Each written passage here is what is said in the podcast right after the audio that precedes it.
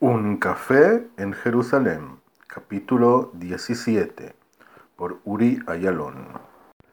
Daniel salió del café. Salió del café y empezó a caminar por el centro de la ciudad. Caminando por la avenida de Yafo, donde pasa el tren, lo que se llama el tren liviano acá en Jerusalén.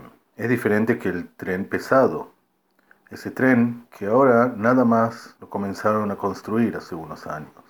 Ese tren al final va a salir de la ciudad y va a llegar a Tel Aviv en 28 minutos. Hoy el tren de Jerusalén va de Jerusalén a Tel Aviv en una hora y media. Es un poco raro, es un poco gracioso que llegar de Jerusalén a Tel Aviv, que con auto, si no hay tráfico, son 40 minutos, tren hoy en día es algo como una hora y media.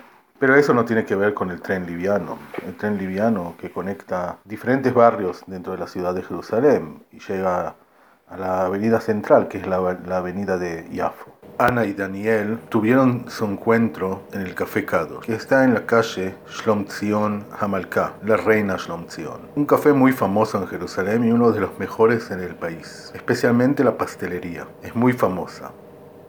Pero todo el ambiente, un poco francés, un poco israelí, un poco de todo. Y la comida, excelente. De ahí subió para la calle Yafo y empezó a caminar. Pasó lo que se llama en hebreo Kikar Zion, la plaza de Zion, una de las plazas centrales en el centro de Jerusalén. Ahí siempre hay manifestaciones y marchas. Él quería seguir hasta el mercado y siguió caminando.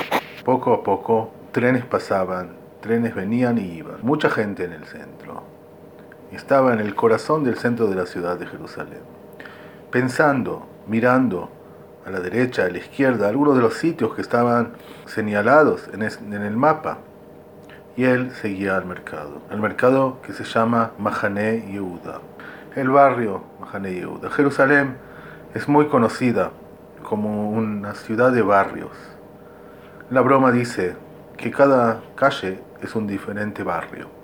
Pero la verdad que esa broma es casi la verdad. Cruzó Yafo y la calle King George, el rey Jorge, el rey inglés de la época del mandato británico en Jerusalén. Siguió caminando por las dos veredas. Veía amigos y los saludabas, veía amigas y las saludabas.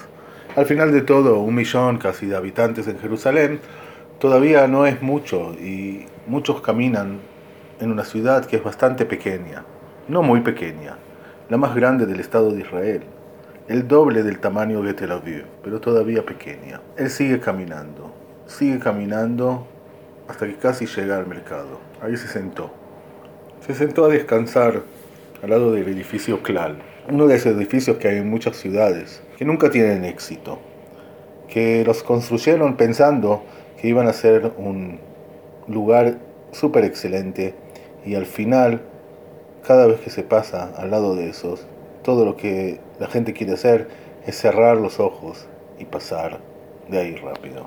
Llegó al mercado, uno de los lugares más preferidos de Daniel y de la mayoría de los habitantes de la ciudad. Un mercado de muchos colores, olores, sonidos, todo, todo pasa ahí. Una multitud organizada. De mañana, verduras, frutas, carne, pescados, todo especies y a la noche pares y restaurantes. También en el día se podía encontrar lugares pequeños para comer un rico asadito. Pero no tenía ganas, nada más pasear, nada más distraerse un poco, nada más tratar, seguir y entender qué es esa aventura en la cual se metió. Y lo pensó, dentro del mercado, caminando, dentro de la multitud, una de las cosas que más les gustaba hacer. Escucharon Un café en Jerusalén por Uri Ayalon, capítulo 17. Los invito a escuchar el capítulo 18 mañana.